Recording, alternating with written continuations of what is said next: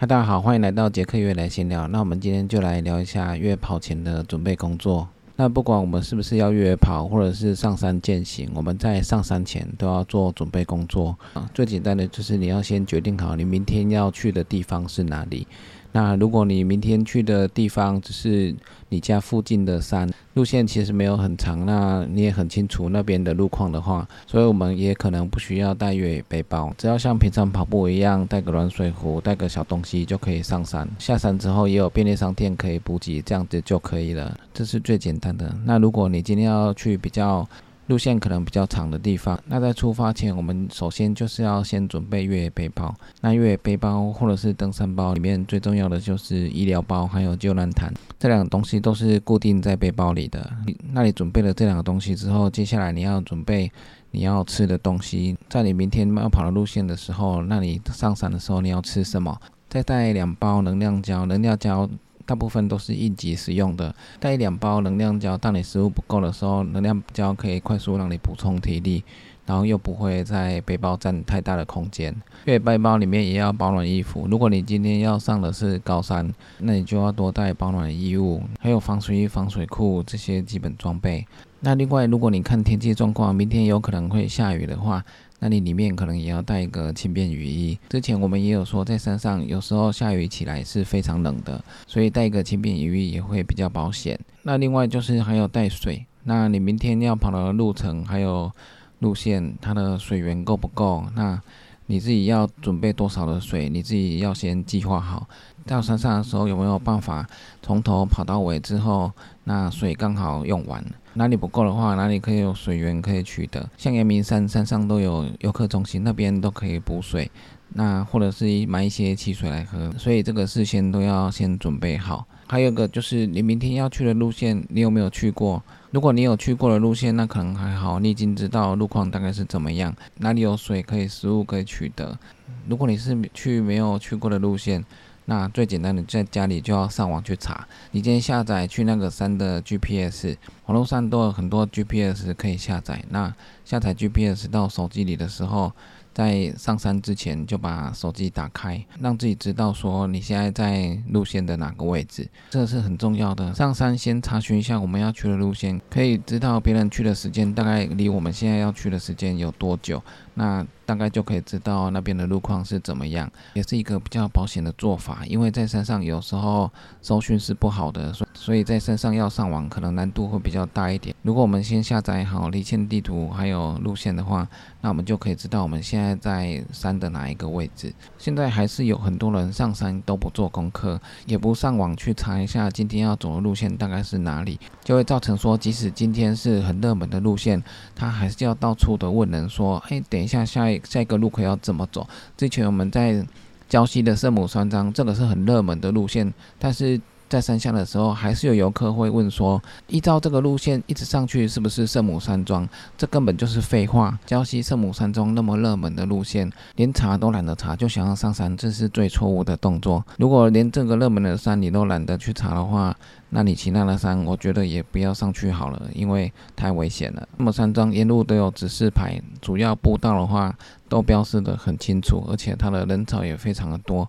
这种路线居然自己也懒得做功课，真的是很要不得。那还有另外一个是三义的火焰山，这个火焰山之前我去跑的时候，有人也问我说，火焰山的山顶是不是往这边去？三义的火焰山上面就只有一条路，现在路线整理规划的都非常的好。问这种问题，表示说对这山不熟，不熟没关系，也不上网去确认一下路线。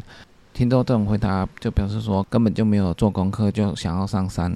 后来我还是跟大家讲说，对，从这条山径一直往上走，就会到火焰山的山顶。到山顶之前有很大的空地，那里有很多人。火焰山的路线算是蛮热门的。后来我跟他讲完之后，他居然还跟我讲说，真的是这样子吗？听到了当下，我真的是无话可说。如果你自己不做功课就想要上山的话，当有别人告诉你路线要怎么走的时候，你还要质疑别人，真的是很无言。不做功课，别别人告诉你，你又不相信，所以我们上山前一定要做功课，路线一定要先观察清楚，该怎么走，该怎么下山，这个是最基本的。因为在山上每个季节的变化，路线都会感觉不一样，所以你至少要有个底，说你路线走到哪里是山顶，那走到哪里有溪水，走到哪里可能会有一个公寮建筑物，那这些都是最基本的。主要路线基本上不会变，除非山上有一些崩塌或者是树倒塌，这些会让你感觉路怪怪之外。这个时候，你可以拿 GPS 出来确认一下。在山上的时候，有时候虽然是同一条路线，但是顺着走跟逆着走感觉是不一样的。所以身上一定要带可以辨认位置的 GPS 装备。上山前先决定我们要去的地方是哪里。如果你今天只是去家里附近的话，那这些地形你都知道，那个地形如果是可跑性比较高，树根树叶比较少，那攀爬的路线比较少的话，那穿个轻量型的越野鞋就可以了。如果你今天要去的路线可能是比较山里面，那路线也有一段的距离，那它的地形又是攀爬或者是石头树根的地形，如果它的爬升又不少的话，可能会比较多爬的地方，可保性不高。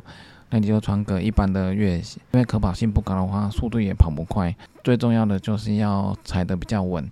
在出发前都可以先看看别人部落格的经验。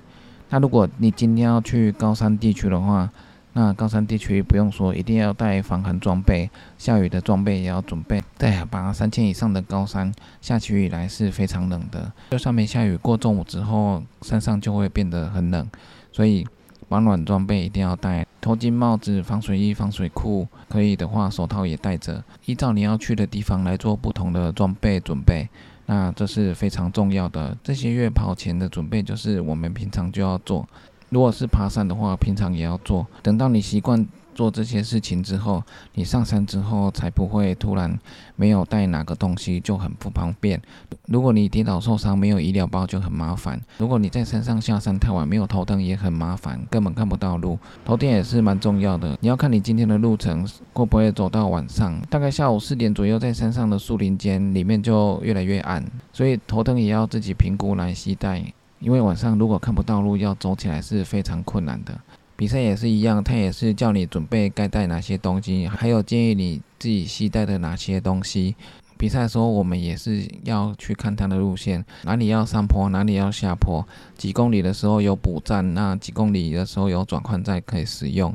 平常的越野跑准备，让你在比赛的时候就可以更能掌握赛事的状况，因为有的比赛可能在国外或者是国内你没有去过的山径，那就跟你。自己去练习的时候一样，就是说比赛它会有工作人员，会有补站，会有一些可以在山上休息取暖的地方。在比赛的时候，我们也是要在赛前了解到说赛事的路况是怎么样，是不是大草原路线，或者是攀爬很多的路线，几公里处有补给站，哪里有转换站，像是比赛当天的天气是怎么样。那你携带的装备在遇到这些天气的时候，可不可以随时的应变？有些赛事可能我们没有去过，路线可能不太清楚，但是主办也都会给你他的 GPS 档案路线图，你就要下载在手机上面。当你感觉路线有点奇怪的时候，你就可以拿出来确认。如果是你参加过的比赛，但是太久没去，也有可能会跑错路，所以下载赛事的 GPS 也是很重要的。在台湾的山径、树林还有岔路很多，所以要走错路的。机会是蛮大的。主办单位虽然都会事先帮赛道做一些布条或者是指引，但是有时候你累的时候，或者是晚上的时候，你有可能就会走错路。所以随时要让自己在赛事的路线上是很重要的。还有，如果你已经知道这个赛事的赛道是柏油路比较多的话，那你就可以穿一些比较轻量型的越野鞋。因为它的可跑性很高，所以穿轻量型的越野鞋跑起来比较方便。但是你还要评估一下赛事当天是不是会下雨的天气，因为比较轻便的越野鞋在下雨的时候可能打滑性会比较高。如果会下雨的话，那你可能越野鞋的挑选也要选择一下。所以我们依照不同的路线、路线的长、中、短，还有路线的地形、路况，还有当天的天气。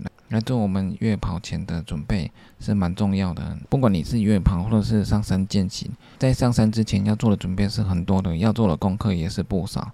这些都是为了让你更了解山上的路线，还有突发的状况，那你可以顺利的上山下山，在山上不会没有工具手足无措。